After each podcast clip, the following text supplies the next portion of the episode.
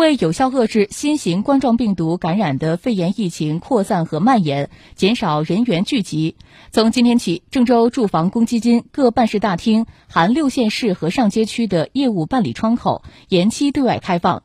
原定于今天起实施的预约办理住房公积金业务服务暂时取消，对于已开通网上办理的业务事项正常运行。